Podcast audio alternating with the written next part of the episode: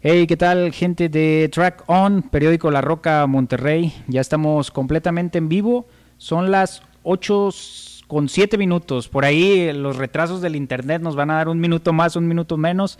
Este, y pues bueno, saludos a toda la gente que ya se está conectando. Hoy eh, tenemos un invitadazo de lujo, un placer y un honor que nos acompañe el día de hoy, el buen Chetes Garza. Chetes, ¿cómo estás? Muy bien, muy contento, encantado de estar aquí con ustedes. Oye, ¿qué, qué, tal, ¿qué tal te trata la, la, la, contaminación en, en, la ciudad de Monterrey? Lo estábamos comentando, ¿no? Siendo un poquito, un poco tapado ahí de la nariz eh, desde ayer y supongo que es eso. Oye, eh, eh, ¿cómo andas? ¿Andas descansando, verdad? Pues andamos ahorita... un poquito las giras. Empezamos a tocar ahorita en, en marzo en varios festivales. voy a estar en el Pal Norte, voy a estar en el Vive Latino, eh, también voy a estar haciendo unas fechas con Zoé y realmente empiezo allá a, tocar en varios festivales y otras fechas, como te decía, en, marzo. Y ahorita he estado lanzando el, el, vinil de mi último disco, Odisea Magnética, y he estado muy ocupado con eso porque estamos eh, haciendo envíos a todos lados y ha sido, la verdad que sí ha habido bastantes pedidos y ha sido como todo un aprendizaje, aprendizaje de montar la tienda, de, empacar todos los álbums y demás, pero hasta ahorita estamos muy bien y la gente está muy contenta. Ahí Oye, ahora sí Chetes como todo un emprendedor, ¿verdad? Andas ahí como, como, como antes, ¿no? Tú mismo andas armando los paquetes y toda esa onda. Teníamos una, una tienda que, que hacía eso por nosotros, eh, que lo mandaban y lo empacaban, pero ah, y las comisiones creo que, este, ¿ah? sale mejor ahorita y la verdad que sí ha sido un eh, el disco, digamos que que ha dejado más, o sea que ya eh, que realmente ha sido un muy buen negocio para, para mí este álbum, sobre todo en la, en la parte de los viniles. Y estoy muy contento con el material porque, como te decía, lo hice a, a, mi gusto, lo grabé todo en análogo, eh, haciendo la música que me gusta. Y, ahorita tenía como también esa eh, como eh, inquietud de sacarlo en vinil por el, también por el cómo se hizo la, la grabación y demás. Y a la gente le ha gustado muchísimo. Ahorita estamos haciendo los envíos también firmados con una eh, réplica con la, de hoja de mm, producción. y, eso le encantó a la gente, estamos ahí muy contentos. Ahorita nos adentramos un poquito más a, toda esta, ahora sí que fue toda una odisea y sigue siendo una odisea para ti este nuevo proyecto, ¿verdad? Oye, ¿cómo te, ha tratado la, semana, todas estas tendencias? Por ahí también te vemos, eres muy activo en redes, tú mismo administras tus propias redes, ¿verdad? Desde, desde hace, eh, mucho, digo, desde el 2010 que estoy independiente y, siempre ha sido el caso, ¿no? de estar como haciendo, eh, comunicándome con los fans y demás, y, eh, realmente es algo que, que disfruto mucho porque por ejemplo, ahorita que sacamos el vinil, la gente sube que videos escuchando el vinil. Tú mismo y es como lo más, al momento. exactamente, y eso no lo podíamos ver antes, ¿no? Te sacabas un disco, tenías a lo mejor un, review ahí que no te gustaba tanto el, eh, lo que estabas leyendo y pensabas que a nadie le gustaba el, disco, ¿no? Porque a lo mejor un, no sé, algún blog o una revista no eh, no opinaba bien y luego te das cuenta en las tocadas que a la gente le encantaba y ahorita es muy diferente porque tienes el contacto directamente con la gente y es algo que, que la verdad aprecio muchísimo. Entonces, eh, eh, no sé, me gusta estar conectado ahí con, con los fans y, hacerlo. Es la, ventaja, ¿no? De la, de la tecnología y toda esta onda. Oye, Yo tampoco estoy todo el día ahí poniendo fotos de lo que estoy comiendo y todo eso, ¿no? Pero es más básicamente de lo que, de las actividades que tengo o de algo que, que esté promocionando alguna canción. Qué padre. Y para los seguidores, pues también de, de un artista, pues, se siente padre, ¿verdad? Estar viendo todo lo que hace tu, tu, artista tu artista favorito. Oye, ¿viste los Grammy? No los vi. No los viste. Por ahí ya tuviste la oportunidad de estar de estar presente, ¿verdad? En, estos, en los este Grammys eh, latinos, sí, he estado. Eh, fui a, creo que fue en el 2008, que fue, lo, lo hacían en Nueva York, eh, los Grammys latinos en, esa época, y luego estuve también en el último que fui, bueno, luego estuve nominado en el 2010 y no fui a esa, a, nominación. No, sí fui a ese, el que no fui, perdón. El primero que fui fue en el 2006 en Nueva York y luego 2008 no fui y luego ya fui en, en Las Vegas al del 2010 que fue el disco de Hipnosis. Oye, toco este tema porque no sé si, te enteraste por ahí, pues eh, la artista Billie Eilish pues, se llevó prácticamente todo, ¿verdad? Y tocó este tema por el hecho de que el álbum que hizo, pues prácticamente lo hizo en su casa. Este, no sé si te enteraste por ahí y, va un poquito de la mano con todo este proceso que tú viviste con Odisea, ¿no? También volver a, o, retrasarse a, Pues mira, mi, mi hija Lisa es súper fan de Billie Eilish, ah, entonces yo escucho, ya me sé todas también las rolas por, por su culpa, ¿no? Porque está todo el día en la casa. Oye, ¿qué opinas de su proyecto, de esta, de esta muchachita? A mí me gusta, muy joven. Eh, me gusta mucho cómo canta y creo que tiene buenas rolas. Eh, entonces, como te decía, eh, lo escucho realmente por mi hija que lo pone todo el día en la casa y está en el iPad y en el celular y todo mi, mi celular está lleno de Billie Eilish por su, por su culpa. Este, pero no, no vi su presentación de los, de los Grammys. Y, y eso que decías tú de lo de producciones independientes es algo que también ya, eh, ya se veía venir, ¿no? Siempre lo, he platicado con amigos de que eh, en este momento puede ser música con buena calidad en una laptop y, sobre todo con los programas que, que, ya vienen muy completos de sonidos y demás, como por ejemplo el Logic, que creo que es el programa que, utilizaron para grabar ese disco, que es el que también yo eh, usaba desde hace muchos años, desde la versión 4.7, no sé, en el 98 por ahí. Entonces, yo conozco bien ese, ese, software, pero ya ahorita también yo ando haciendo otro tipo de producción que es más en análogo y todo esto, que ya les estaré platicando sobre el, el material. Pero sí, también es un disco independiente que está hecho en casa y es, eh, creo que es la única forma. Y creo que también se da porque las disqueras no, no están ahorita apoyando a un artista nuevo en, en decir, bueno, te vamos a dar presupuesto para hacer un disco, sino que ahorita más bien es, eh, tiene que demostrar el artista que ya tiene fans o que tiene gente que, que lo sigue y luego ya lo firman y le hacen publicidad, pero siempre empiezan con una producción independiente, ¿no? Oye, Chetes, adentrándonos a, todo, a todo este proceso que viviste con Odisea Magnética, pues ahora sí que todo el proceso de pieza a cabeza completamente análogo, hasta las fotografías que lleva el álbum, el diseño. estamos platicando el video de, de, Aullando a la Luna, también fue un proceso análogo. Cuéntame un poquito eh, por, por qué te dio por querer hacer eso. A veces también vemos este, los artistas actualmente les da como que ese sentimiento y comienzan a sacar, tienen su disco físico normal, su CD, y deciden sacar una versión en vinil. Que, que, algo que se me hizo muy interesante fue que en este caso tú decidiste eh, omitir el, el, CD, este, el, común, ¿verdad? Y decides hacerlo eh, únicamente en vinil. Cuéntame cómo viviste todo este proceso y por qué el, querer hacer esto ahora. Claro. Bueno, eh, me tocó a mí eh, empezar a grabar desde con Surdoc, ¿no? En los, en los 90, finales de los 90, en el 97 es, y así. es un proceso que ya conocías, Ajá, entonces nos tocó hacer el primer disco en análogo y nos tocó también la transición de hacer discos híbridos, que eran, por ejemplo, el disco de Hombre Cinte, que es del no sé si 99 o 2000 fue como unas rolas se hicieron en análogo y otras en computadora, ¿no?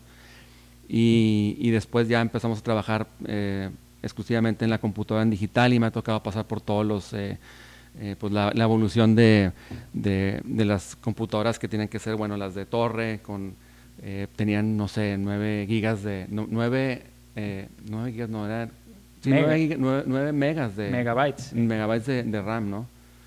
Eh, que eran súper lentas para, para ahorita, ¿no? Pero me tocó toda la atención de cómo fue evolucionando la, la, computadora y eh, entonces eh, era un proceso como, bueno, de hacer discos y buscar ahorita en este momento hacer algo que me prendiera y creo que de alguna forma me cansé un poco en, en el tipo de producción de, de, hacerlo en computadora porque siento que eh, que hay como una histeria de, perfección en la música, que todo tiene que estar con autotune, mm. todo tiene que estar cuadrado con grid, eh, todo tiene que ser como muy perfecto, ¿no? Y, en la computadora se presta mucho para eso, porque todo lo puedes como arreglar, ¿no? Sí, es como que lo arreglamos en post. Exactamente. Lo de grabar y lo arreglamos en ya te conviertes más que estar grabando, estás como editando la música, eres como un editor de, del material, de estar arreglando cada toma, las guitarras, el bajo, a que todo quede perfecto. Y al final siento que se pierde mucho como esa parte como humana, ¿no? En, la música. Y, estuve trabajando como los demos en la computadora y, estaba buscando un sonido y nunca, nunca funcionaba para, para este disco. Entonces eh, fue cuando, cuando empecé a pensar de que, bueno, voy a, voy a hacerlo otra vez análogo y como para tener el sonido que quiero. Eh, hice ahí mis pruebas en el estudio y la verdad que que sí hay mucha diferencia para lo que estaba buscando de, en cuanto al sonido y sobre todo el proceso, que era que fuera algo distinto, de no poder editar, que fuera más, eh, eh, pues más simple ¿no? En, en, cuanto a tocar y así quedó y así está. Entonces eh, fue todo un proceso de arreglar el estudio, de acondicionarlo para que funcionara todo el equipo, que es equipo muy viejo. Tengo una máquina de 16 canales, una máquina Tascam eh, de una pulgada. Entonces no jalaban ciertos canales y arreglarlo, luego la consola y demás. Tienes que tener, como no puedes usar este no puedes hacerlo en el software, tienes que tener consola para regresar los canales y, tiene que estar funcionando todo, ¿no? A la perfección. Entonces fue todo un, show conseguir las cintas también, que no las, no las puedes eh, conseguir en Monterrey. Oye, y ahora sí que tú hacías todo esto, ¿no? No jalaba esto y sí, bueno, irlo a conseguir y estar, porque te metiste de lleno, ¿no? Mi papá es ingeniero y también me ayudó mucho en, toda esta parte ah, de, arreglar el equipo. Eh, eh, él sabe cómo arreglar todos esos aparatos y, junto ahí con él arreglamos todo, lo dejamos ya funcionando. Entonces, creo que ya que empezó a funcionar y que empecé a a grabar fue como para mí ya el, momento en el cual ya dije, bueno, es lo que estaba buscando y empezó todo a fluir y quedé muy contento con el, con el sonido del material y también otra cosa que, que para mí era eh, como el reto era grabarlo sin usar autotune, sin, sin hacer como estas eh, comps de, de, voz, estar editando parte por parte, sin hacerlo más como lineal, eh, una toma completa de voz para que tuviera como una, una esencia, ¿no? Entonces me he forzado a, todo eso y también a limitarme en cuanto a los, a los canales, porque también hoy en día es un, es un reto producir en la computadora sin saturarlo de instrumentos, ¿no? de, llenarlo de cosas, porque pues tienes infinitos canales, ¿no? Entonces era como decir, bueno, vamos a limitarnos a solamente 16. Y, Tengo estos canales y, meter solamente lo que, lo que le quepa ahí a la, a la máquina. Y eso te permite también pensar otra manera eh, de prepararte mejor en preproducción ah, para llegar a, grabar ya más, eh, con una idea más clara de lo que vas a hacer, porque no puedes estar repitiendo tantas veces porque te acabas también la cinta, ¿no? Entonces era, era como forzarme a eso y de alguna forma siempre me ha gustado a mí el, el sonido más clásico y creo que la, el formato análogo te lo da de forma inmediata, no tienes que procesarlo tanto. Oye, ¿y, qué tan complicado fue todo este proceso? ¿Cuánto duraste metido ahí en el estudio? En el estudio, el disco se hizo en tres meses, la, producción así, eh, digamos, eh, pues sí, la principal y la mezcla. Fue, fue como rápido y con unos tres meses antes de toda la preparación de que jalara y demás. Entonces, eh, pues fue bastante rápido. No creo que tres meses para hacer un disco es bastante rápido. También otra cosa en, en lo que pasa también en producción digital es que como puedes rehacer y arreglar y regrabar y y editar y sobreponer y cambiar cosas, canales, una toma con otra y todo esto. de la perfección. Tienes, a, tienes a como a, y sobre todo si te produces tú mismo, tiendes a, entrar en ese como loop de no, no acabarlo. Que bueno, vamos a grabar ahora el pandero ah, en el baño y ahora vamos a hacer el pandero, pero cosas que insignificantes, no empiezas a, buscarle demasiado eh, eh, perfección o demasiadas variantes. Ahora vamos a hacer la mezcla, pero con reverb, ahora con con guitarra o sin guitarra, tienes a hacer como este, como rompecabezas de, sonido que es interminable, entonces es difícil también comprometerte en, el digital porque tienes demasiadas opciones para, para eh, decidir después, entonces llenas, vamos a grabar más guitarras y luego vemos cuál usamos y vamos a meter tantas voces y luego vemos cuál ponemos o no y tienes a, tardarte más, entonces creo que estuvo bastante rápido porque era un proceso de grabar lo mejor que podía en el momento, de hacer lo que sentía en ese en ese día y decir, bueno, ahí está, ahí quedó la guitarra, ahí, es como, así es como canto, así está la voz, lo que sea, y, listo, y ya nomás mezclarlo. Y como todo suena ya como quieres que suena, porque el análogo te da ese sonido que ya de alguna forma tiene un proceso, tiene una compresión y saturación ya eh, de inicio, ya te da el sonido mucho más fácil para la mezcla también. Era la mezcla fue también muy sencilla, fue más cuestión de subir los faders en la consola, tener un balance que me gustaba en cuanto a el nivel de voz junto con la batería y, ya no tenías que, hacer mucho, era ecualización mínima, de decir, bueno, vamos a hacer esta guitarra un poquito más brillante y detalles así, no, vamos a poner a lo mejor un delay eh, también análogo que tenía otra máquina de un cuarto en la voz o en la batería y listo, no había, no había mucho que hacer, entonces fue muy rápido la, parte de la mezcla y la grabación también.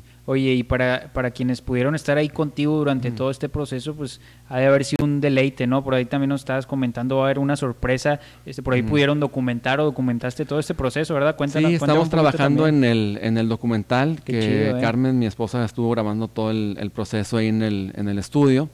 Eh, entonces queremos este año eh, sacar el, documental de, cómo fue todo el proceso de grabación. Entonces creo que va a ser muy interesante que vean pues cómo, es mi estudio, cómo, estuve trabajando en eh, todo este proceso. Y los invitados está Alejandro Rosso, Rodrigo Guardiola, Beto Ramos, eh, está Pablo González, el Cholo, ¿quién más está? Bueno, el Potro Farías en los arreglos, en una rola que se llama La Mosca y también una que se llama Lejos.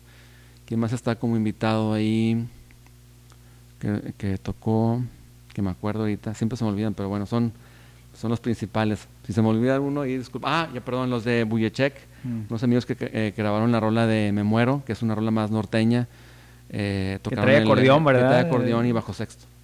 Oye, Chetes, eh, todo, todo este proceso este, y todo este proyecto fue, fue, un riesgo para ti porque pues, también ahora sí que completamente independiente la inversión es tuya y el hecho de decir me voy a poner a hacer análogo para después sacarlo en vinil y yo mismo distribuirlo y yo mismo venderlo y yo mismo hacer los envíos, lo tomaste como un riesgo. Sé que también la experiencia de todos los años que llevas, pues, pues, ya sabes más o menos por dónde va toda esta onda, ¿verdad? Pero es un pues, riesgo, Es la experiencia, ¿no? Desde el desde un proyecto que, que, se hizo con Terracina y con Guardiola, que se llamó Vaquero, que fue por ahí del 2003, 2004, a lo mejor un poquito después, sí, 2003, 2004.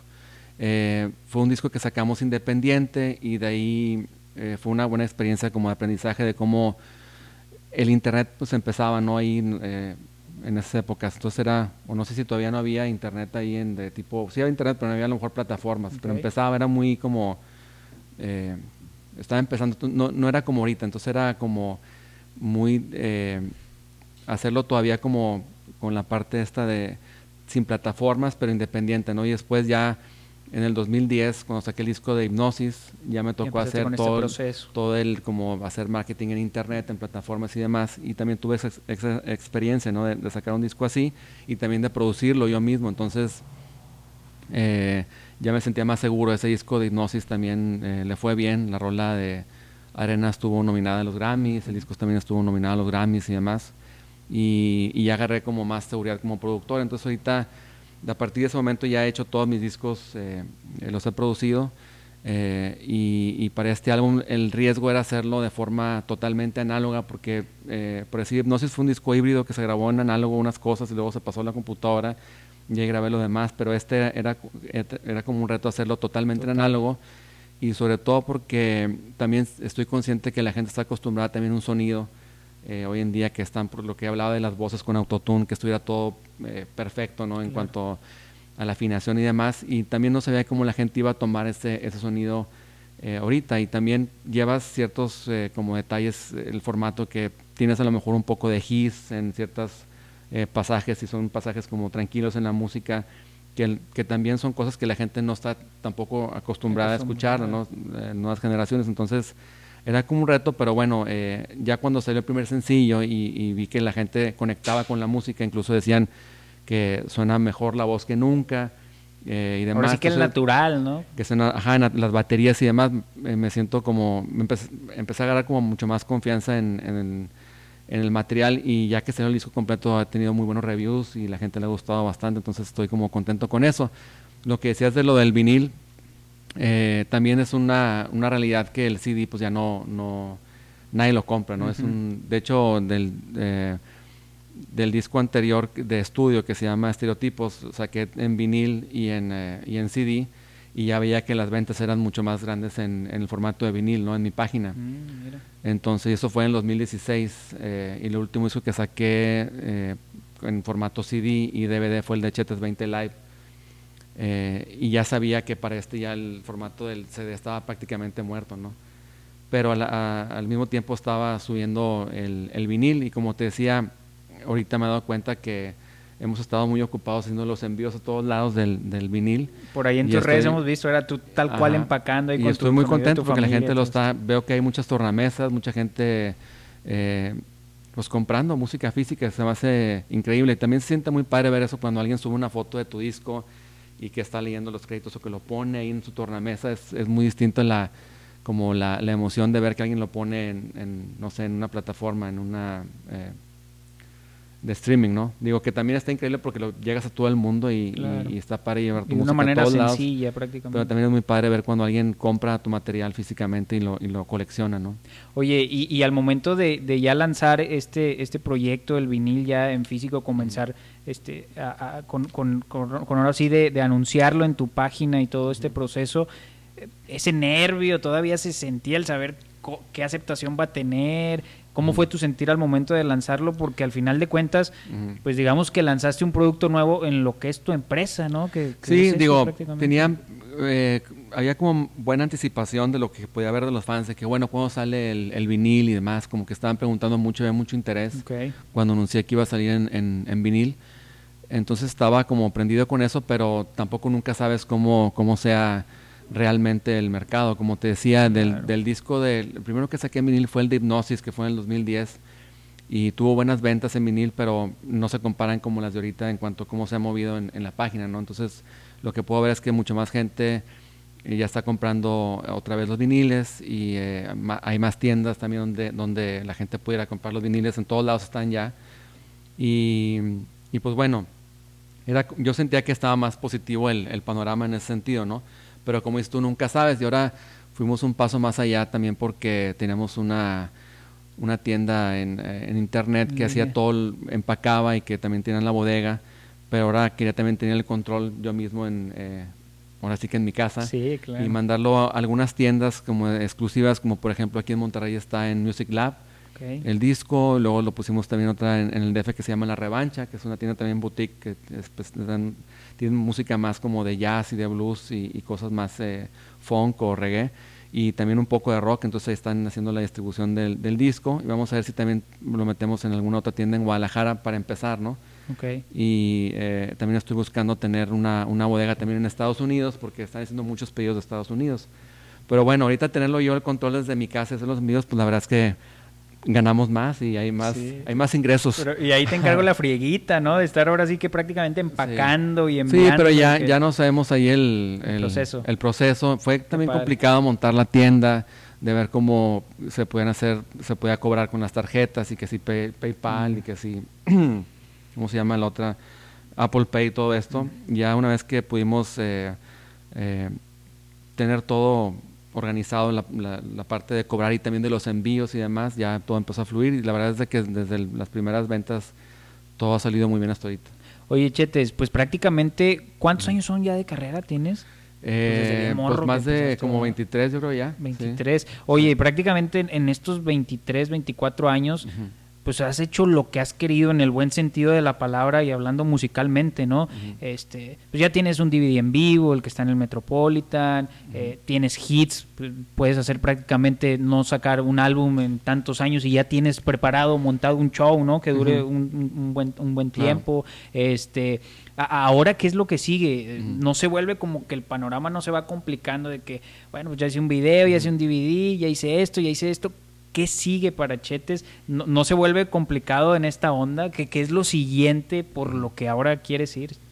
Pues eh, creo que como cuando te apasiona lo que haces, no, no piensas mucho en, en lo que ya hiciste o no hay nada garantizado, ¿no? Es algo como siempre un disco nuevo es, eh, es un volado y nunca, nunca sabes realmente cómo lo va a recibir la gente o, o cómo te vas a sentir tú realizado eh, con el material, ¿no? Entonces como realmente eh, seguir tu pasión. Y no yo no pienso mucho en el sentido de que bueno ya hice todas estas cosas y ahora es muy fácil para mí hacerlo sino que es es como eh, como volver a empezar de alguna forma así de decirlo no tienen experiencia y obviamente sabes el camino para lograr ciertas cosas pero siempre es eh, empezar de cero no porque tienes que hacer canciones que finalmente tienen que conectar con la gente y, y eso es es algo que digamos que no es ciencia, no, puedes tener una fórmula para decir, bueno, va a ser así, ¿no? Entonces, eh, es primero seguir tu pasión de lo que te gusta y, como te decía, si tú estás prendido con lo que haces y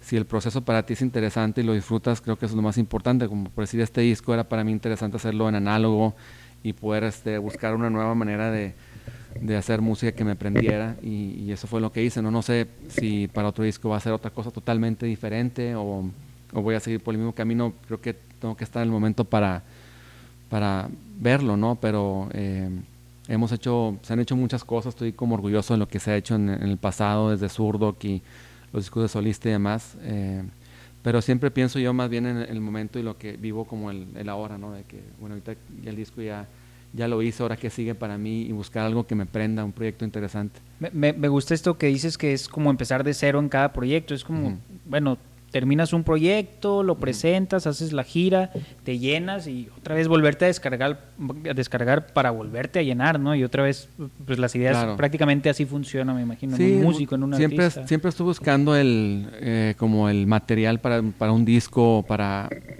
una canción o para grabar un, tema y demás, eh, como que... Eh, a lo mejor estás en la gira de, este disco de Odisea Magnética, pero ya estoy componiendo rolas para otro disco.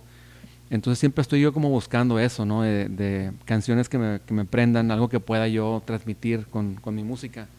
Siempre lo estoy buscando, eh, realmente eh, me sigue prendiendo ese proceso, por eso lo, lo, he seguido haciendo de tantos años, porque no es, no es como para mí como un trabajo de decir, bueno, tengo que eh, componer o tengo que hacer una canción. Nadie, nadie, me dice que lo haga, ¿no? Nadie me dice tienes que hacer un disco o una canción. Siempre eh, sale primero porque tengo ganas de hacerlo. Entonces, y bueno, a eso me dedico exclusivamente a la, música, ¿no? Entonces estoy también como orgulloso de que hasta ahora he podido vivir muy bien de, la música y de, seguir adelante haciendo lo que, lo que me prende realmente, porque tenés otra cosa que a veces tienes que como sacrificar lo que te prende a ti por por, por hacerlo como un negocio que funcione, ¿no? De estar, de que tu música sea radiable o rentable o, o que sea comercial y todo esto, porque también uno tiene que competir, ¿no? Con lo que está sonando en, en, en la actualidad, pero en mi caso siempre ha sido he tratado de ser muy fiel a lo que a lo que a mí me prende y lo que y lo que estoy haciendo. El ideal que tienes en cuanto a lo musical siempre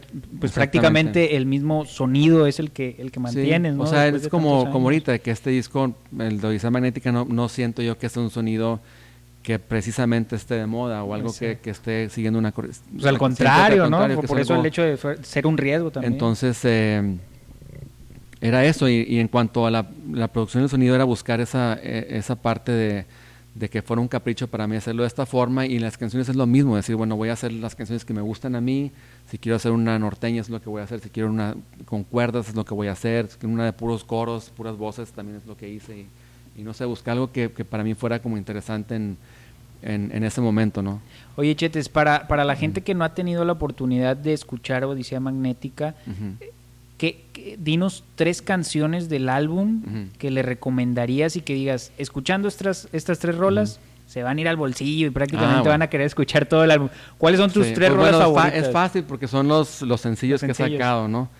Eh, que son las que yo pienso que representan muy bien lo que es el disco, la de Aullando la Luna. Que, Oye, que es un. O sea, empiezas el, disco un, empieza, Sí, empieza de forma. Con, empieza con guitarras, ¿no? Con, con, buena energía. También por eso la puse al principio. Y tiene una como armonía que a mí me prende, que es también como muy de los 50 también con influencias de, de ELO y de Roy Orbison, ¿no? Que me, que me gustan a mí. Y luego otra que les recomiendo es la de um, Eh, y otra que también me gusta mucho es la de Perdí la cabeza. Entonces son los tres sencillos que... Y también tienen el video, lo pueden ver allá en, en chetesmusic.com. Oye, y para la gente que quiera adquirir el vinil, vinil estamos viendo ahí tus redes sociales, este, te pueden contactar vía Facebook, Instagram, Twitter o tu sitio web, ¿verdad? Chetesmusic.com. chetesmusic.com y ahí está el anuncio gigante entrando a la página para no más picarle y entrar a, a comprarlo. Y están todas las redes, ¿no? De, Facebook, eh, Instagram. Twitter. oye, y para las personas que hagan el pedido exclusivamente en tu sitio web, se llevan la hojita esta de producción, ¿verdad? Ahorita estamos todavía mandando, eh, porque hicimos, hice unas hojas de producción a la hora de grabar, que tienes que poner los canales, ¿no? De que, estás grabando en cada canal. Que se tiene que hacer así antes para la hora de la mezcla saber qué hay en la cinta, ¿no? Claro. Y que fuera más fácil todo el proceso. Entonces está de que las hojas de producción de, estamos mandando de Será, de, de, la de Me Muero, de Aullando la Luna y de Perdí la Cabeza, una réplica de la hoja y, vienen firmadas. ¿no? ¿eh? Y ahí vienen pues anotaciones de, por decir, eh, qué guitarras usaron, eh, qué hay en cada canal, eh, quiénes tocaron y demás, como la información básica que se apuntó ahí en el estudio en el momento. Y se me hizo interesante compartirlo con los, los primeros 100 fans que compraron el, el, el vinil y después hubo mucha demanda también en las tiendas que no estaba disponible en las tiendas aquí en Monterrey Music Lab y en el DF y luego decidí también mandar las hojas para la gente que ya los había comprado y, el nuevo tiraje que también acabamos de mandar esta semana a las tiendas. Entonces la gente como que le ha aprendido mucho ese, ese detalle y lo postean y demás. Estoy estoy contento con eso. Y, lo, estás viendo por ahí, te etiquetan en Instagram y todo eso. Se siente padre, ¿no? Sí, no está increíble. Como te decía, es un, es un halago, ¿no? De ver cuando la gente compra tu material físico y lo postea y lo compartes, es todavía como un plus para mí. Porque, digo, los, los discos no, los viniles no son tampoco muy baratos que digamos, pero la gente que realmente lo compra es para coleccionarlo y gente que, que le apasiona mucho eh, tener la música en, el mejor formato que hacen el vinil, ¿no? Oye, y el diseño que está muy padre, la foto también es por parte de tu esposa, ¿verdad? todas las fotografías de, También lo mismo que te hablaba de, lo de las imágenes, también intenté hacer como con varios diseñadores eh, algún concepto eh, que, digital, ¿no? Como un, algún logotipo o algo con algún efecto, ¿no? En Photoshop y demás, pero no me gustaba, aunque sea muy buen trabajo me mandaban, no, no embonaba bien con la música, no sentía que que, que Entonces eh, se nos ocurrió ahí con Carmen, con, mi esposa que es fotógrafa y, sí, ha tomado también muchas fotos para varias portadas de mis discos. Hizo la portada de Hipnosis, también la de Estereotipos. Eh, le dije, bueno, vamos a hacer unas fotos análogas y en la primera sesión que hicimos, en doble exposición, inmediatamente todas las fotografías de esa sesión de un día quedaron para el arte de los sencillos y para el arte del, del vinil. Entonces, creo que, que sí también el formato, igual que en la música, el formato análogo en película tiene algo especial, o por lo menos que ahí me prende, porque eh, por ejemplo la fotografía de la portada es una foto que estoy haciendo una barda blanca y luego está un, un osciloscopio, que es un aparato que para medir las, las ondas, y hicimos esa doble exposición y quedó perfecto, justo en el centro el, el, ruido del, del, osciloscopio de una onda, eh, y quedaba perfecto porque es como la odisea magnética, se veía ahí como la eh, la onda magnética, ahora sí, eh, por decirlo así, y quedó perfecto para la portada. La, portada de, también de mm, Perdí la cabeza del sencillo me encantó, que esa fue en formato medio. Y la portada de Será, que también es una doble exposición, que salgo yo también una barda y hay unas flores ahí. Y bueno, eh, realmente hizo, creo que hizo un gran trabajo Carmen ahí con las fotos y, y como te decía, me aprende mucho a mí toda esa como textura en cuanto a la música y, en las películas, eh, que sean en cine, fotografías análogas y, toda esa parte es lo que a mí me, apasiona. Qué padre. Oye, eh, ¿qué costo tiene el vinil, Chetes?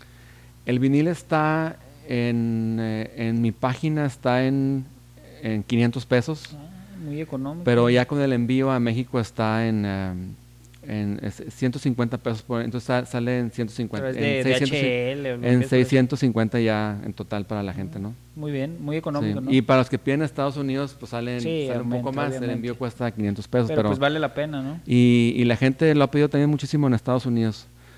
Estoy viendo la forma de tener una bodega ya para que sea menor el costo pero es lo que cuesta no hay no hay forma es lo más barato ahora sí y, y llega rápido. El sistema que tenemos en la página es eh, 150 de envío, pero llega como en máximo como en cuatro días a, su domicilio. Oye, Chetes, pues, pues, pues qué bueno, y a la gente lo sigue recibiendo de muy buena forma. Por ahí también, ahorita nos adentramos, vas a estar presentándolo eh, en Pal Norte, vas a estar en Vive Latino. Ahorita comentamos esta, eh, estos temas. Eh, Chetes, a lo largo de tu, de tu carrera, pues el camino ya lo ves, volteas para atrás y pues, mucha gente lo percibe muy fácil, pero ¿cuál fue esa verdadera dificultad este, que tuviste que pasar? ¿Cuál fue lo, más cabrón que tuviste que pasar para estar donde empezaste desde bien morro? Tenías que eras menor de edad, ¿no? Cuando comenzaste con Sur. El primer bueno, cuando comencé en Sur tenía como 13 años. 13. Y según yo cuando firmamos tenía 16, 16 años, sí. Eh, pues me ha tocado de todo, ¿no? Como te decía, eh, muchos cambios en, la industria, ¿no? De, de, todo me ha tocado. Eh, y, como te decía, para mí siempre ha sido como mi pasión la música, entonces no ha sido, digamos que difícil el, camino, ha sido... Desde que comenzaba siempre lo viste como quiero dedicarme a esto, quiero vivir de esto, siempre fue así. Sí, creo que cuando, cuando ya sacamos el primer disco de zurdo, que empezamos a tocar más y la gente a escuchar el material, era como decir, bueno, ya estoy cumpliendo mi sueño de hacer música original, de hacer mis rolas y que la gente la escuche, ahora quiero hacer otro, ¿no? Entonces, bueno, vamos a hacer otro disco y voy a hacerlo mejor y, creo que siempre ha sido para mí eso, ¿no? De, de, ir buscando cómo mejorar lo que hago. Obviamente, nada es fácil, siempre tienes que estar dedicado a a lo que te gusta, no tienes que estar todo el día pensando en dedicándote a eso y echando, echándole todas tus ganas. Por eso me dedico exclusivamente a la música porque es lo que me apasiona. Entonces, eh, no lo veía como, eh, para mí no es como, bueno, voy, voy, a tocar para tener fans o para que, me, ya sabes, ¿no? El típico sueño de sexo, drogas y rock and roll y todo esto, o ser famoso, por, por decirlo así, era, para mí era más bien, eh, mi pasión era la música y, y, hacer canciones. Entonces, como tenía eso muy claro, eh, siempre he tratado como de, de, mejorar lo que hago, de mejorar mis canciones, mi producción, toda, así que toda mi arte en ese sentido. Entonces, eh, obviamente es difícil, nada te lo regalan eh, y sobre todo si, si lo haces a tu manera, nada, nada se te presenta así como un regalo, porque hay mucha gente que te va a ofrecer, oye, quiero que, que hagas esto, te ofrecen caminos como más fáciles, ¿no? Para, a lo mejor para, para llegar a un éxito, por decirlo así, pero eh, en el caso mío era, siempre he tenido claro que quiero hacer lo que me gusta, lo que me apasiona, entonces no es sencillo hacerlo bajo tus términos. Entonces, eh, pero cuando te gusta y lo disfrutas, se siente todo como el camino adecuado para, para hacer las cosas, ¿no? Todo se, se, presenta de forma natural y vas avanzando. Entonces, eh, ha sido para mí así ir, escalando poco a poco, eh, desde que, no sé, ganarte a la, a la gente en general, primero a los fans y a la prensa, y todo esto y, ver cómo cada, con cada producción hay más aceptación o más gente que te apoya en todo esto. Ha sido para mí como muy eh, de paso a paso, escalón por escalón. Nunca fue como de estar así de la nada al éxito total, por decirlo así. ¿no? Entonces siempre ha sido para mí una como transición. Entonces eh, lo he podido como asimilar muy bien y, me siento realmente el mismo desde el día uno que empecé a hacer música, no, no me siento distinto, ¿no? Oye, Chetes, ¿hay momentos así de, de, tu día donde te pones a reflexionar eh, eh, estos temas, de decir que te sientes este, agraciado, de saber lo que has logrado? ¿Hay momentos pues donde de repente te entra, no sé, lo chip y te pones a reflexionar? Lo único que digo es de que ya no, ya no, ya no me puedo echar para atrás, ¿no? O sea, ya, ya estás más adentrado más para allá que, para acá. que ya no hay forma de decir, bueno, voy a dedicarme ahora a hacer otra cosa, ¿no? Creo que ya ahorita ya estás en muy metido en, esto y creo que ya lo, único que queda es seguirlo disfrutando y seguirlo haciendo, ¿no? Entonces, de repente piensas, ¿no? De que qué hubiera pasado si o tienes estos como dilemas, ¿no? Pero luego te pones a ver y ves que tienes toda tu vida hecha, ¿no? Familia y todo demás y, y, todo esto que dices de producciones y, demás. Entonces, eh, ya no hay como ya no hay como arrepentirse, ya creo que ya es muy tarde ya, a mi edad ya.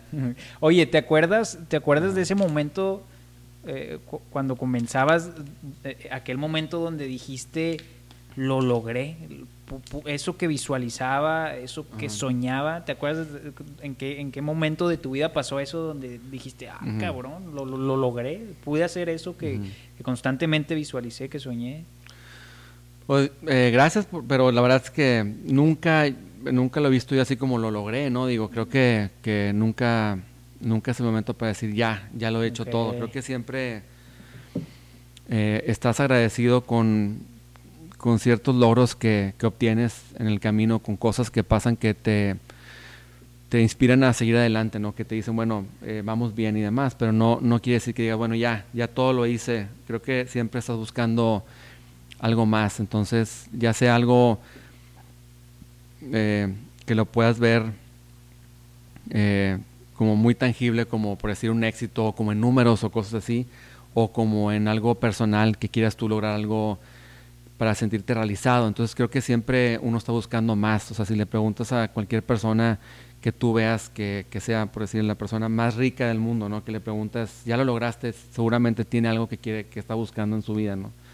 Y creo que todos tenemos eso, pero eh, en el sentido, eh, para mí, como artista siento que puedo hacer mucho más, siento que, puedo lograr eh, muchas más cosas, llegar a, mucho más gente y todo, entonces me siento todavía con ánimo de, seguirlo haciendo y, siento que también puedo descubrir muchas cosas en, eh, también en el sentido artístico que pudiera tratar y que me pueda sentir realizado con lo que estoy haciendo, entonces eh, digamos que estoy orgulloso del, pasado y muy optimista en, lo, que, en lo que pueda venir.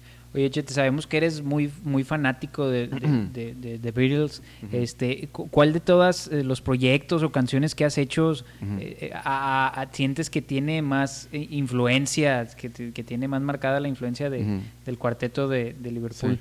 Mira, yo siento que todo, siento que, como te decía, hago la música que me gusta, ¿no? Y lo que escucho, no, no, no busco como decir, bueno, me gusta esta música, pero yo hago esta otra música porque es lo que me funciona.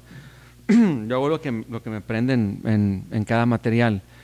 Y, y, también me he dado cuenta que yo a veces pienso que esta rola está muy parecida a tal y luego la gente dice lo contrario, ¿no? Dice, eh, esta rola tuya se parece mucho a los Beatles y yo no pensaba eso de esa rola y demás. Entonces, creo que tiene también mucho que ver de, de cómo lo ve cada persona. Entonces, eh, es un misterio la gente cómo, cómo lo asocia con, con, otros artistas y demás. Entonces, yo eh, sí te puedo decir que, que, los Beatles es como para mí la, la Biblia y es lo que, lo que lo que siempre comparo, lo que estoy haciendo, lo que yo, eh, lo que yo le tiro, lo que admiro.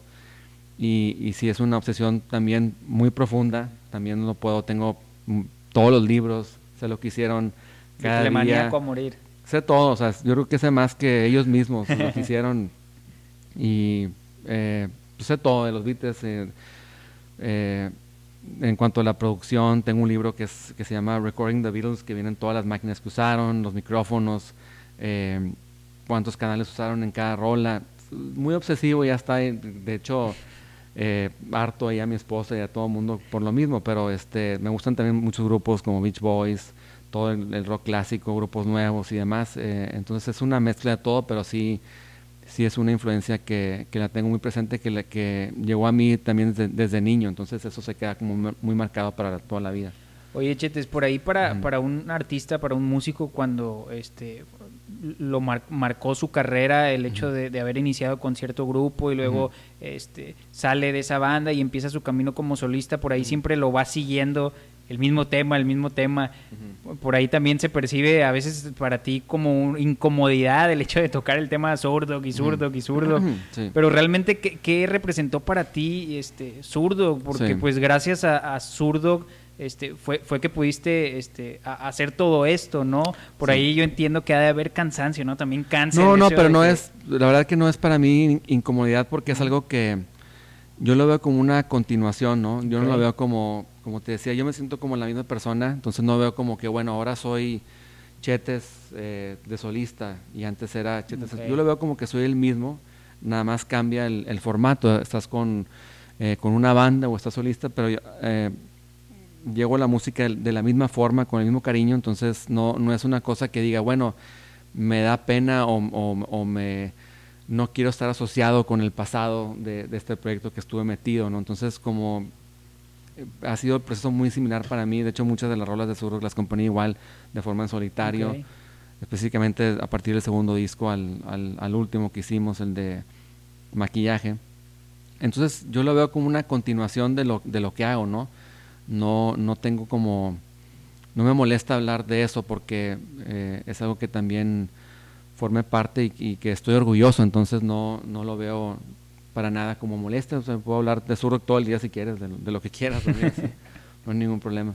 Oye, ¿crees que en algún momento pues los fans ahí viendo comentarios pues siempre añoran un regreso, ¿no? Un reencuentro. Por ahí el último fue en el 2014, Fue en el 2014, hicimos una, una gira. el Vive fue la primera fecha que hicimos como oficial, ¿no? En, presentándonos ahí como con el regreso y grabamos dos rolas, una que se llama Azul Oscuro y otra que se llama Amanecer, eh, y lo, con un box set eh, eh, que venían pues todos los discos y demos y demás, y lo, sacamos, estuvimos tocando un año, o a lo mejor un poco más, no me acuerdo si un año o un poquito más, y bueno, estuvo muy bien porque fue como finalmente como el reconocimiento de la gente en cuanto a tocar en escenarios grandes, porque también Surdoc mucha gente piensa que era algo masivo y nunca, nunca fue así, en un grupo realmente de culto y tocábamos en lugares muy chiquitos y, no, no fue una banda que vendió tampoco muchos discos en su momento, digo, eh, era como un grupo más como underground, había grupos en, su época que estaban sonando mucho más y todo esto y no, no fue digamos un éxito comercial por decirlo así, entonces eh, eh, hicimos este regreso en Vive Latino en el escenario principal y, fue como, un, como una especie de, como de reconocimiento porque cuando se acabó el grupo empezaron a salir los fans, de que todos eran fans de Zurdo y empezamos a entrar en las listas de, de, los mejores discos de la historia del rock y todo esto, pero en su momento no era así, eran, era un grupo que tenía eh, a veces hasta malos reviews. Eh, eh, nunca fue a lo mejor tan, tan apreciado en, su momento. Reencuentro. Puede, llegar a ver, te gustaría, o estás enfocado, yo sé que ahorita pues estás enfocado con, tu tema de Odisea. Yo estoy enfocado en, creo que cada, quien está enfocado en, su, en su carrera, ¿no? Pero tampoco eh, me gusta a mí decir, es el fin de, de, las cosas, ¿no? Pero hasta ahorita cada quien está con, con lo suyo y, eh, y, yo estoy también muy contento con, con, lo que estoy haciendo, como decías, ¿no? Oye, Max Resay, cuéntame un poquito, ¿qué fue lo más divertido de haber participado en, un proyecto? ¿Qué, qué te llevaste de, de, haber este, experimentado y compartido pues también con, con, grandes músicos? Este, pues eso, ¿no? Primero fue, fue muy divertido estar con Camilo, con Jay, con Ceci Bastida. Eh, y es un proyecto que, que, no mucha gente entiende la magnitud, a lo mejor, sobre todo en México, de lo que fue, eh, de lo que hicimos en, en, Inglaterra, sobre todo, porque fue una, una cosa que yo la platico y a veces no, no me creen así amigos y eso, pero los que estuvimos dentro del proyecto saben que no estoy mintiendo y, fue una cosa eh, realmente mágica. Fuimos a tocar eh, primera fecha en, en, Londres, en un lugar que se llama el Barbican Center, que es como una especie como de Metropolitan de allá, y la primera fecha sold out. Eh, y luego hicimos gira por toda Inglaterra, todos estaban llenos las fechas, y fuimos en dos años, o no sé si en dos o tres años, pero como cinco tours a Inglaterra yo nunca pensé que, iba a conocer tanto, pero conocimos, eh, yo creo que casi toda Inglaterra, ¿no? Entonces, eso para mí era eh, también muy interesante conocer porque la cultura siempre ha estado muy marcado en cuanto a la música eh, en mí, ¿no? Desde todos los grupos británicos, ¿no? De, todas las épocas, 60 hasta ahorita, siempre ha sido para mí algo muy marcado, ¿no? Y no conocía Inglaterra, entonces conocer de esa forma de estar tocando conocer a mucha gente interesante y hacer toda esta gira fue fue increíble, la, verdad que fue una experiencia muy padre y a lo mejor hay planes de hacer todavía algo, ah, otra gira por allá. Eh, Oye, y las reseñas, este, sobre todo fuera de México, creo que fue el, el, único, me, me, decía Camilo hace poco, a ver si no estoy mintiendo algo o exagerando, pero según él me dijo que el disco de McRisey era el único disco latino que había entrado a las, a las listas de, de ventas de, de Billboard en, eh, de Inglaterra. Entonces eh, está increíble eso, ¿no? y como te digo, las, la gira, eh, la gente se volvía loca, nos pedían autógrafos en la calle, había gente, ibas a un, por decir, a un pop y, y, llegabas y la gente te aplaudía después del show, te invitaban cerveza. Nunca, eso nunca ha pasado en, yo me acuerdo en México que llega un bar y que me digan, tener una chévere así o algo, es muy raro, ¿no? Y allá era, era como lo ¿eh? celebraban mucho, entonces se celebraban muchas cosas eh, muy interesantes que en México el proyecto no, como que siento que no, a lo mejor no fue apreciado en su momento, pero hoy en día están llegando más como mensajes de gente con el disco de México o, compartiendo la rola de que, ah, qué chida está y demás, pero fue mucho más querido en, en Inglaterra el, el, proyecto y también en Estados Unidos hicieron también giras allá. Hubo buena aceptación. Sí. Oye, en cuanto a propuestas nuevas de aquí, de, música, yo sé que a veces eh, también este, como, artistas, como cantantes, pues están enfocados en su proyecto y no se dan tiempo de, a veces de escuchar, ¿no? Te pierdes de lo que hay este, fuera de, tu mundo porque estás trabajando en tu proyecto. Pero ¿cómo ves eh, este, pues, el, avance en cuanto a propuestas nuevas a nivel México? ¿Hay escasez o desde tu perspectiva muy personal, cómo, cómo ves este tema, Yo creo que hay muchos grupos, ¿no? Que haciendo cosas interesantes y todo esto.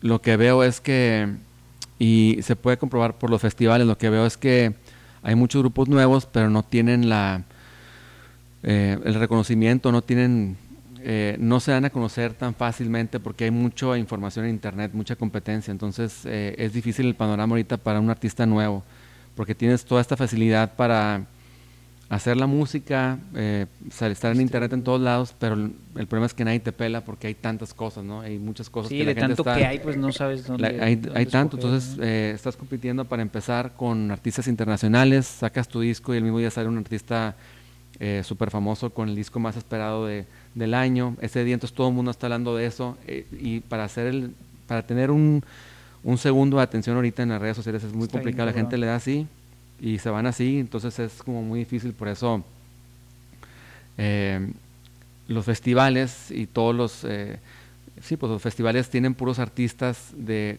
normalmente grupos que ya tienen mucho tiempo en la música y que ya son eh, mucho más conocidos y tú puedes ver que no hay grupos nuevos que sean de headliners en el festival por, por lo mismo, porque no hay mucha gente que los siga en ese sentido, pero creo que es interesante porque este panorama también va a hacer que la gente haga cosas mucho más atrevidas para llamar la atención y creo que puede pasar algo también interesante ¿no? en, en la música, sobre todo en México, pero creo que está pasando algo así, que, que, hay muchas bandas, hay mucho material, pero no, no mucha gente poniendo la, poniendo la atención que, se requiere, ¿no? Antes, no, te quiero comprometer, pero alguna banda por ahí que le hayas echado, ahora sí que el oído, yo sé que a veces pues no, no, tienes tiempo, pero por ahí algunas propuestas que, que encontré, una, encontré una propuesta, pero eh, no, es, no es mexicana, una, una propuesta que están grabando eh, sus discos en una máquina de cassette y suena increíble los discos. Bueno, no ese cassette es un, es un cuarto, pero es como una máquina integral, así como si fuera porta estudio, pero de un cuarto se llaman The Brothers Nylon y es como instrumental y es lo que he escuchado nuevo. ¿De dónde son? No sé exactamente dónde son, pero son, creo que son de Estados Unidos. gringos. Este, de hecho, les mandó un mensaje ahí en las redes y me contestaron. Ah, ah, qué, chido que estás escuchando la música y demás. Entonces, bueno, me dio, me dio gusto eso. Y, veo que no tienen, por ejemplo, muchos plays. Es más increíble porque tú metes a su Spotify y tienen pocos plays. Pero la música está de, para mí es como lo máximo que he escuchado en el año. Este, chequenlo ahí, se llama The Nylon, The Brothers Nylon. Oye, Chete, ¿te arrepientes de algo en tu ámbito profesional? Algo que, que, que quizá negaste, dijiste que no y que pudo haber dado una vuelta de 360 grados. ¿Te arrepientes de algo? ¿Hay algo de lo que te arrepientas? Es, em, creo que puedes pensar en muchas cosas, pero como te decía, como las decisiones las toma uno con el corazón, es muy difícil de, arrepentirte porque era parte de tu proceso. Si lo hubiera hecho porque alguien me dijo, eh, tienes que hacer esto, y luego hubiera hecho, eh, tomado ese, no ese consejo y no hubiera funcionado, me hubiera dado mucho coraje, ¿no? Que no funcionara. Pero como todo lo que he hecho en, mi carrera ha sido cosas que yo he querido hacer, porque es lo que siento, siento que era parte de mi proceso de aprendizaje y lo veo que como, bueno, es, es lo que tenía que hacer en ese momento. Entonces, en ese sentido no, no, me, siento, no me siento mal, no me siento arrepentido de nada que me quite el sueño, ¿no? Por decirlo así. oye, y durante todo ese proceso has, tenido o tuviste una caída así muy cabrona de, que te haya pasado, ya sea en tu ámbito personal, musical y que ¿Te afectó de alguna forma, cabrón, canijo? ¿Llegaste a pasar por algún proceso de, este tipo, Chete? La verdad que no, la verdad es que me siento muy bendecido porque... Qué bueno. Eh, creo que ha sido, como te decía, para mí un, una carrera de, disfrutar lo que me gusta, de, la música y de, y de rodearme con gente que, que me hace sentir bien. Entonces, eh, eh, estoy como contento y agradecido que haya sido así, ¿no? En mi carrera no, no, me siento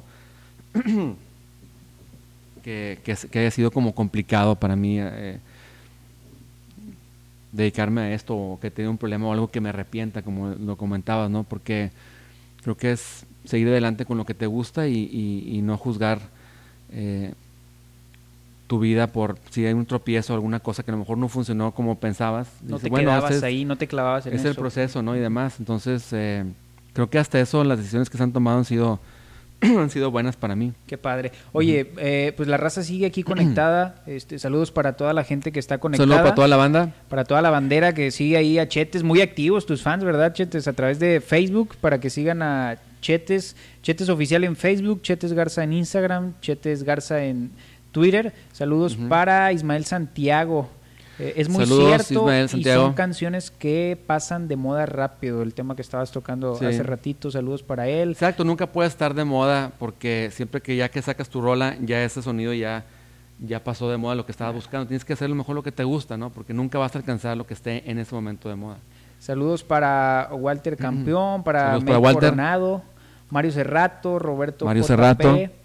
Y pues bueno, saludos también para la gente que esté escuchando esto en forma de podcast. Este, ya ves la, ah, tecnología cómo avanza, ¿verdad? Ah, saludos para la gente que esté a través de Spotify, de iTunes o todas las plataformas de, de, podcast. Ya estamos entrando en la recta final. Este, te agradecemos mucho el tiempo que nos estás compartiendo, Chete. Sabemos que estás enfocado con estos temas de los envíos, del vinilo, etcétera. Pues bueno, para la gente que recuerde, la gente que quiera adquirir el vinil, se puede meter a través de chetesmusic.com 500 pesos, ¿verdad? Para la gente que está aquí en Monterrey y el envío varía el dependiendo. Envío en México 150 y en Estados Unidos un poco más, pero bueno, eh, estamos mandando firmados las hojas de producción en réplica y también lo pueden encontrar aquí en Monterrey en Music Lab y en la Ciudad de México están ahorita en la revancha, eh, próximamente en Guadalajara, porque también he visto que me llegan muchos pedidos de Guadalajara y, y vamos a ver si también este se arma una una distribución en Estados Unidos para que sea más fácil, no, no sea tan caro el, envío, ¿no? Oye, y, en tus en las tocadas que vayas a tener en los conciertos, ¿va a haber por ahí merchandise? Sí, va a haber, sí, va a haber, sí va a haber por ahí ah, también. Qué bueno, para la gente que se ponga también atenta. Estoy pensando hacer también una en uh,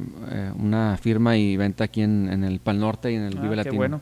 Qué padre. Oye, vas a estar próximas fechas, marzo, se viene Pal Norte. Se viene, el Pal Norte. se viene Vive Latino. Vive Latino también voy a estar en, en los 10 años de música de fondo con Zoé. Ah, sí, que es algo también muy esperado por la gente. Oye, ya pasaron 10 años. Ya pasaron 10 años. Se fueron bien rápido, ¿no? Rapidísimo. Oye, y un proyecto muy padre, ¿no? Ahí junto a Fue, fue muy exitoso el, el Unplug. Ese también fue una, una gira que, eh, que estuvimos por todo el mundo tocando y, eh, y muy, muy también orgulloso de, haber formado parte de, de, ese, de ese álbum y de ese eh, concierto Unplugged. Entonces, ahorita también, también muy contento de que se, se pueda como hacer de, de nuevo la, la, gira y poder recorrer todos esos, esos momentos con ellos, ¿no? Oye, hay una buena amistad con, con León. Sí, muy buena amistad con todos, claro. Pues de muchos años ya, toda la vida. Oye, Chetes, pues bueno, eh, ya con todo esto que, que has pasado, este, de, tus proyectos, cómo tienes asegurado, cómo te administras, pues ahora sí que eres alguien completamente independiente y no es como que tengas una pensión de decir, ya hasta aquí me voy a retirar, o, cómo te administras de esa forma, porque también pues tienes que pensarle, tienes una familia, tienes por ahí dos, dos hijos muy maravillosos que tienes ahí, que, vemos que compartes fotos en tus redes, el apoyo pues incondicional importante de tu esposa, ¿verdad? Ahorita lo bueno es de que tengo una agregadora digital que se llama Altafonte, que tengo todo mi catálogo independiente desde el 2010 eh, en esa plataforma y ya cobro directamente las regalías de, ah, las, de las rolas que están en plataformas y ya está muy, eh, digamos, eh, organizado toda esa parte para cobrar. Antes también la con disqueras es como mucho más complejo poder cobrar sobre un disco, ¿no? Y ahorita es mucho más fácil. no, no, veías tú directamente los números, Para un artista independiente poder cobrar ahí y este toda esta parte que te decía de lo del, de los viniles. Y de hecho este disco, el Odisea, desde que salió del, del 2000, eh, eh, 2019, eh, salió en... en eh, ¿Cómo es el disco? En octubre. Octubre, sí. En octubre, ahorita, es el disco que más, más me ha generado eh, en toda la historia. Entonces, pues, eso habla muy bien de que ya las cosas están eh, acomodando de una forma como muy sana para, para los músicos, ¿no? Y luego, sobre todo también en, bueno, festivales y más conciertos y demás, entonces digamos que estamos, estamos haciendo muchas cosas y, y bueno, como te decía, no en, en, este sentido de ser artista no, no puedes pensar mucho en, en eso, tienes que pensar en, hacer lo que te gusta, hacerlo con pasión y las cosas se van, se van dando solas, ¿no? Pero en el sentido eh, de éxito comercial para mí, este álbum de Odisea es el que más, Mira. más me ha dejado. Oye, por ahí veíamos también que hacías, ya ves que Spotify te daba un resumen a ti como artista, tenías más de 13 millones de reproducciones, ¿no? Tuviste en el año Hay, hay rolas ajá, que, que generan bastante y el catálogo... este está generando bastante de, de, plays al mes y todo. Entonces te digo que hay mucha gente escuchando, que les agradezco mucho que sigan escuchando mi música en todas las plataformas y a toda la banda que está también apoyando en, comprar el disco en vinil, ¿no? Entonces, eh, digamos que estamos, estamos bien, ahí va.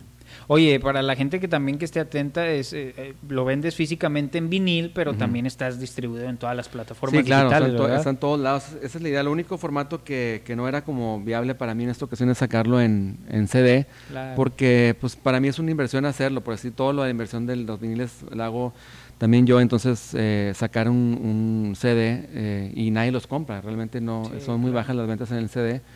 Creo que ya nadie tiene ni siquiera dónde, creo que tu compu ni siquiera trae donde tocar Exacto, ya, las Mac ya no salen con CD. bueno, la, cualquier computadora ya es La mía lo trae porque es un modelo más viejito, mi, mi, mi, laptop, pero ya ni los carros traen, entonces es muy raro ver alguien que pueda tocar CDs, entonces ya ni siquiera eso. Oye, Chetes, en cuanto a, tu voz, pues prácticamente van pasando los años, este, no es lo mismo, ¿verdad? El cuerpo se va cansando, supongo que también la voz no es lo mismo. ¿Cómo te disciplinas o cómo tienes el cuidado? Pues porque pues, prácticamente es tu herramienta. Pues mira, eso es algo que también no tenía muy claro desde el inicio. No, Nunca, si ves mis shows, nunca estoy, eh, o sea, no, nunca he cantado como Pavarotti o como, digamos así, Freddie Mercury, que estoy cantando. Siempre canto de la misma mismo volumen o trato de ser como muy, de no forzar mi voz, ni en los discos, ni en ningún, entonces eh, no es un concierto cansado para mí cantando, no es como que termino, ¡ah! ya no puedo más, yo canto a, mi manera y, también me muevo a mi manera, nunca ando brincando en, el escenario haciendo como malabares, ¿no? Entonces siento que lo puedo hacer hasta muchos años porque no, ni siquiera sudo cuando canto en, en un concierto, yo salgo perfectamente tranquilo. Entonces, en ese sentido, entonces. en ese sentido me siento igual, o sea, no, no me siento más cansado ni nada.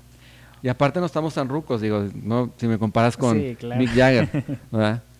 Oye, Chetes, y cuando termine todo este ciclo, que pues bueno, es un ciclo, ¿no? Tiene que terminar. ¿Qué, ¿Qué, te gustaría hacer? Eh, entrarle como productor, por ahí vemos que también te, te late esta onda, pero cuando termine este, este ciclo del ya no poder estar en escenarios, de ya no poder estar girando, ¿qué, ¿qué, es lo que más te gustaría hacer o cómo te, visualizas? Como que no lo veo así, yo creo que vas viviendo tu vida y, y creo que si uno piensa en qué voy a hacer cuando tenga tal edad, creo que te puedes hasta traumar y deprimir, ¿no? Creo que es muy pesado el, ese concepto de, de, pensar en cosas tan profundas eh, en futuro. Creo que uno tiene que disfrutar lo que está viviendo en el momento y decir, bueno, yo soy esta persona y eso es lo que yo hago, ¿no? Y tú, y la vida se va acomodando sola y te va poniendo eh, en, en, el camino las oportunidades para, para irlo logrando, ¿no? Es como por decir, me voy a casar y voy a tener hijos, ¿cómo va a ser de grande mi hijo? Mis hijos, ¿cómo van a ser? ¿Qué va a pasar con...? No puedes pensar así, tienes que pensar de que, bueno, primero este, quiero vivir con esta persona, quiero que sea mi esposa, ahora queremos tener un hijo, y lo vas, lo vas como asimilando todo, pero no puedes pensar de que qué voy a hacer o qué no voy a hacer cuando sea grande. Uno, uno ya veremos qué, qué pasa en un futuro y qué, qué estaré haciendo, pero seguramente estaré haciendo lo que me haga feliz, eso sí te puedo decir. Oye, Chetes, eres, inspiración para, para pues, muchas personas que quieren ser artistas, muchos niños te siguen, hay niños que te siguen, prácticamente tu música pues, es para todo el público, ¿no? Eh, si, si, tuvieras que darle un consejo a aquel Chetes que iba comenzando de, niño, 13, 12 años, ¿qué consejo le darías que, que, le sirviera para, para el futuro? Ajá. Bueno, es, es difícil como hablarme, digo, a mí mismo, ¿no? Porque eso es, es como imposible, porque ya eso ya lo digo, de alguna forma ya lo hiciste y, es como una pregunta como muy complicada, ¿no? De qué te dirías tú, pero sí pudiera decir alguien que vaya empezando, a lo mejor otra persona sí pudiera decir que más o menos es lo que yo hice, que decir no le hagas caso a nadie, lo que te digan de lo que puedes o no puedes hacer, de tus limitantes y todo eso, que simplemente lo que tú sientes que quieres hacer lo hagas, aunque te, digas, te digan que estás loco, ¿no? Porque a todo el mundo te dicen, oye, eso eso no se puede, o siempre cuando uno es niño tienes estos sueños, ¿no? De, lograr cosas y luego te van, vas creciendo, te van bajando como la, inspiración, te dice, no, no se puede, luego te lo vas como creyendo, ¿no? Te, te vas creyendo tú eso y, y puedes como salirte del carril de lo que estás buscando. Entonces yo lo que recomiendo es, si tienes una pasión que, ti, que tú quieres seguir, hazlo y, y hazlo a tu manera. Y creo que eso te va a hacer feliz. Ya la, misma pasión te va a llevar a que tengas éxito, porque de otra manera si haces lo que seguir los consejos de otra persona, de otra vida, de alguien más, pues no, no va a funcionar. tienes que hacer tu vida y hacer lo que a ti te gusta. creo que, eso, ideal. ajá, es lo que yo diría, pero ya sea en cualquier ámbito, no tiene que ser en la música, en lo que sea que te, que te guste, que te apasione, eso tienes que hacer. Y, y no hagas caso a nadie más. Entonces creo que eso es lo que le, diría, me diría a mí mismo o a cualquier otra persona, como dices tú, ¿no? Ok, Chetes, ya para terminar, te voy a dar una serie de palabras, de conceptos. Lo primero que se venga a tu mente es lo que me vas a contestar. Ok, vamos a ver. Película favorita. Eh, 2001, Odisea Espacial, de ah, Stanley Kubrick. ¿Eres fan de, de, Stanley? Sí. ¿Te gusta el cine? Sí, me encanta el cine y sobre todo el cine que estaba hecho en cine, ¿no? No como el de ahora que todo está hecho en video. y, o en Netflix, de lo de la plataforma. Sí, digo, hay películas muy buenas, pero la verdad es que el, formato en cine no, hay, no tiene comparación en cuanto a la imagen y demás. Me gusta mucho y eh, las películas de Kubrick, soy también fanático de él, todas sus películas, tengo todos sus libros y demás. Oye, ¿tuviste oportunidad de ver alguna de las películas ya que están este, nominadas a los Oscars? Sí, vi la de la de Parásito. Ah, ¿qué te pareció? ¿Pero están nominadas a los Oscars o no? Sí, sí, ah, sí. Así la vi. ¿Qué te pareció? No me acuerdo cuál otra vi. Se me hizo que estaba muy buena. Sí, me gustó. Diferente, estaba entretenida, sí. Ok. Zurdok. Zurdok, eh, mi, eh, mi escuela. Canción que te hace llorar. Canción que me hace llorar. Eh, hay muchísimas que me hacen llorar. Hay una que se llama In My Life de los Beatles, que es muy, muy sentimental. ¿Con quién nunca grabarías una rola? ¿Con quién nunca grabaría una rola? Híjole, ¿con quién? Con muchísima gente, no sé. Ah. ¿Y, ¿Y, uno de esos muchos, ¿quién sería? ¿Un reggaetonero que...? No, no, es que la verdad es que no puedo como decir contigo, nunca grabaría ninguna persona, pero eh, es una pregunta muy complicada. ¿Con quién nunca grabaría una canción? Eh, no lo sé, es una pregunta que no, no, no quisiera echarle tanto no te compliques, ¿con quién nunca grabé? Pues con alguno de los Beatles, pues ya. ya pues sí, ¿verdad? Con alguien que está muerto, exacto, sí. Oye, eh, ¿banda favorita en México? Banda favorita en México. En México. ¿Quién puede ser banda favorita en México? ¿Qué te puedo decir? Banda favorita en México. Puede ser. Banda favorita en México. Surdoc. Placer musical culposo. Musical culposo. Creo que no, no creo mucho eso de, culposo. Creo que si te gusta, te gusta. No, no, tiene por qué ser culposo. La música es para compartir y no tienes por qué hacer un borrego y decir, ah, es que a todos mis amigos les gusta otra cosa. Tú eh, di lo que te gusta y punto, ¿no? Entonces no, no tengo ese concepto de, de, música culposa. Creo que es música buena que te gusta a ti y, música chida. ya. ¿Política? Política, eh, he estado muy clavado ahorita con la, con la política en Estados Unidos, con todo esto del impeachment y demás. He estado siguiendo ahí la, novela. La verdad que sí he estado muy, muy clavado con toda esta, esta parte. Si nos pudieras recomendar dos discos esenciales en tu formación, ¿cuáles serían? Serían el disco blanco de los Beatles, sería uno, y eh, el disco de, Smile de Beach Boys. Ok, bueno, Chetes, te agradecemos mucho por tu tiempo, gracias a toda la gente que estuvo sintonizando. Para recordar tus redes sociales. Chetesmusic.com, eh, luego estoy en Instagram como Chetes Garza, estoy en Twitter como Chetes Garza también y Facebook estoy como Chetes Oficial. Chetes, muchas gracias por tu tiempo, te agradecemos este y pues que siga el éxito con esta odisea magnética. Me quedo. Nos vemos, Raza, nos vemos en la próxima emisión. Gracias por sintonizar La Roca Monterrey, Track On. Nos vemos en la próxima.